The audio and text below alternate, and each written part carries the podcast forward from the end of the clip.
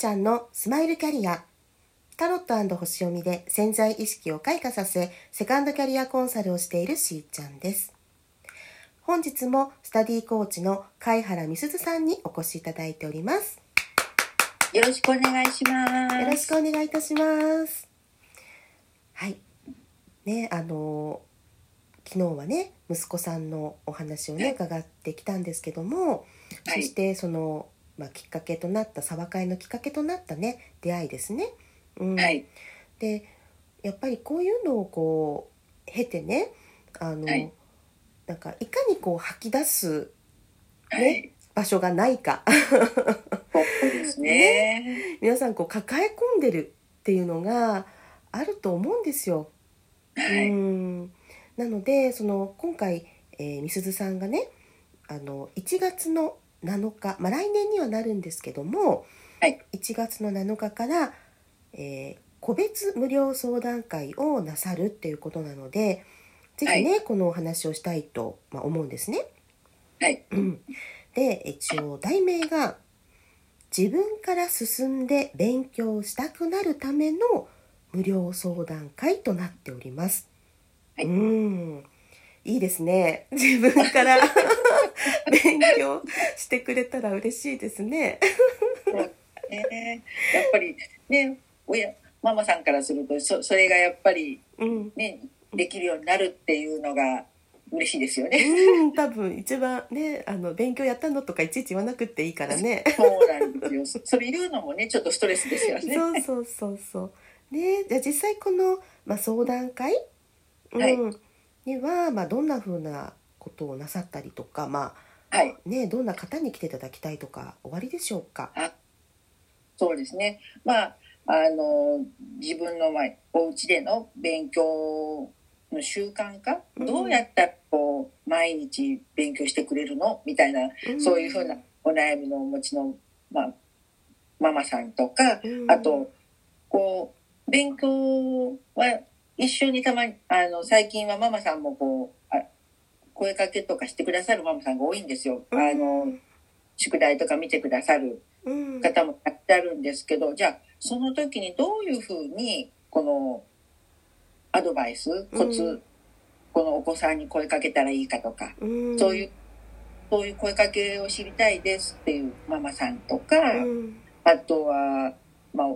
お子様に合う勉強方法、それぞれのお子様やっぱり違うので、うん、そういう方法とかあとはじゃあその毎日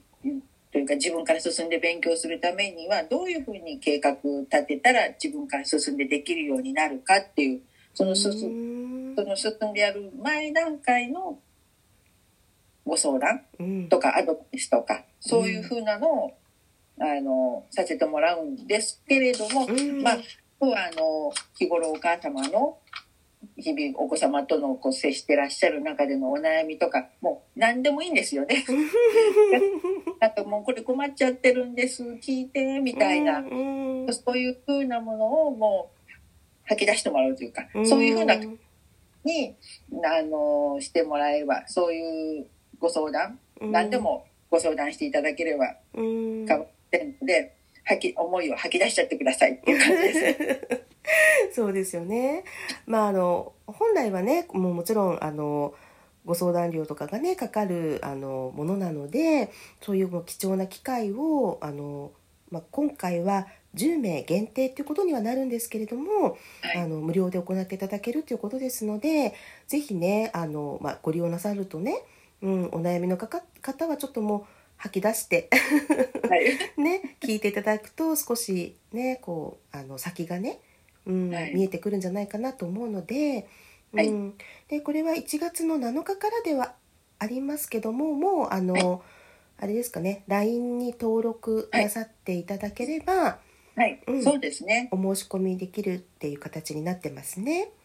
はい、はい、もうあとはその登録してくださったらもう個別で、まあ、あの具体的な日程とかそういうのを決めさせていただきますので、うん、はい、ね、なので、まあ、10名限定にはなってますからあのお早めに、うん、あの お申し込みなさった方が いいと思いますのでちょっとね年末年始挟みますけれども、はい、うん、あの LINE の方はね常にあのつながりますからあのはい。はい。お申し込みなさってください。はい。お待ちしております。うん、はい。で結構やっぱり今こう伺っていてもですねあの、はいやっぱり心配だからこそあの声かけをすると思うんですけどはい。どうもなんかこう叱りつけちゃうというかはい。やっぱこの、はい。声かけって難しくないですか？お子さんへ。そうですよね。難しいですよね。なんかうん自分の子供だからっていうのもあるんですけど、ついついこう、うんちょっとこう、厳しい目の言葉とか、うんそういう強い口調で言っちゃうっていうのがありますね。んなんかね結構やっぱりそれうんそうですね。なんか逆に言われると自分は言われると嫌なんだけれども、はい合うみたいなのがあるんですよね。うんそうですよね。常にこ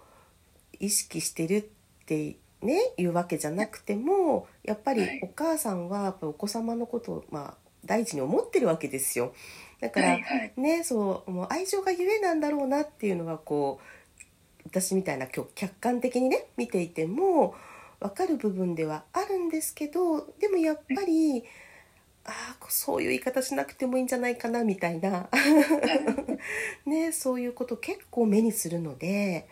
はいうん。やっぱり知らず知らずこう熱がこもっちゃうんですかね。ね。えやっぱりこうどうしてもこうイラッとしたりするとそれが怒りになっちゃってそのこうはけ口をついついその子供に向けちゃうってええいう、えねだからそういうふうなのがあるからも私も気をつ全然違うことでイライラっとしたことでも、うん。普段からこう気にも留めないことでもちょっとなんか子供が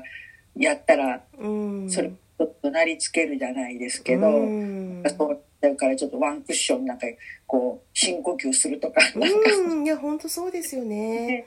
うん、そうするだけでもあのそのお子さんにかける言葉じゃない言葉はやっぱりかけちゃうんですよね、うんなんかこう全然関係ない。うんうんうんうん。で見ればこう八つ当たりみたいな感じの。日々やっぱりこう一緒にいるからこそね親子さんだと、うんはい。あのもうなんか日常になりすぎちゃって、はうん、い気づけないっていうことも終わりなのかもしれないんですけど、うんそうですうん。ね、でも例えばみすずさんの,、あのまあ息子さんがはいはい。学校でね、はい。あの先生の言葉に傷ついちゃったってことがあったじゃないですか。はいはい。そう。だから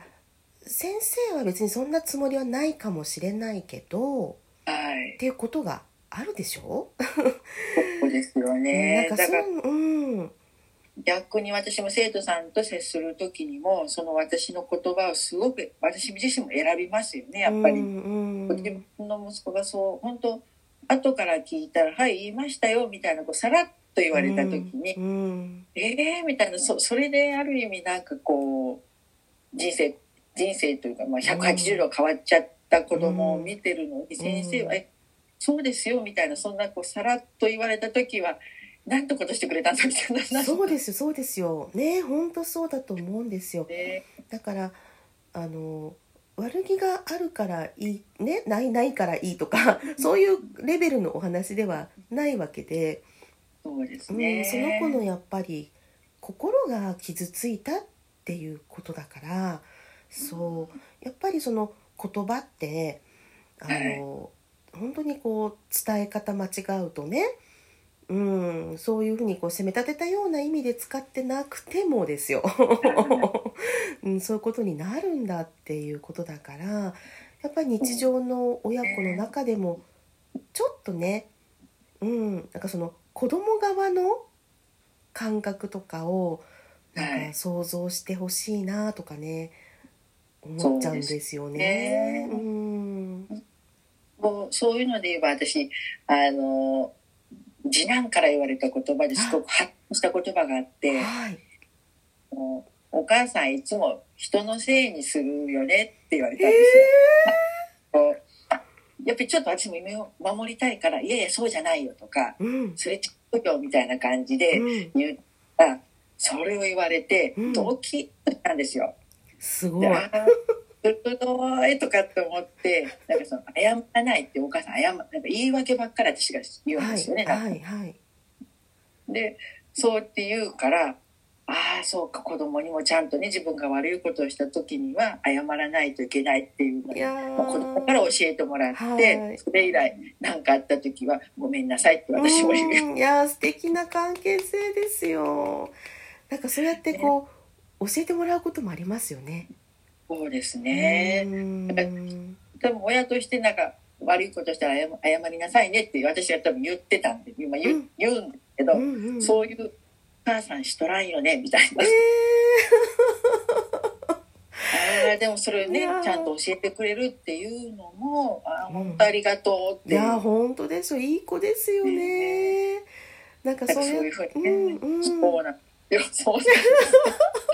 いやもうじんしとしちゃう本当にねだからそうやってこう言い合える、うん、た。はい。会話ができるまず関係性であることは素晴らしいと思いますしね。うんですねで何が、うん、あった時やっぱみすずさんのその態度がちゃんと行動がねあの見てもらってるというか見てるんだなっていうことですもんねお子さんもね。そうですねね。本当にもう、本当に。ではそうあのこの続きはですねまたはい。はい明日伺ってまいりますね。はい。はい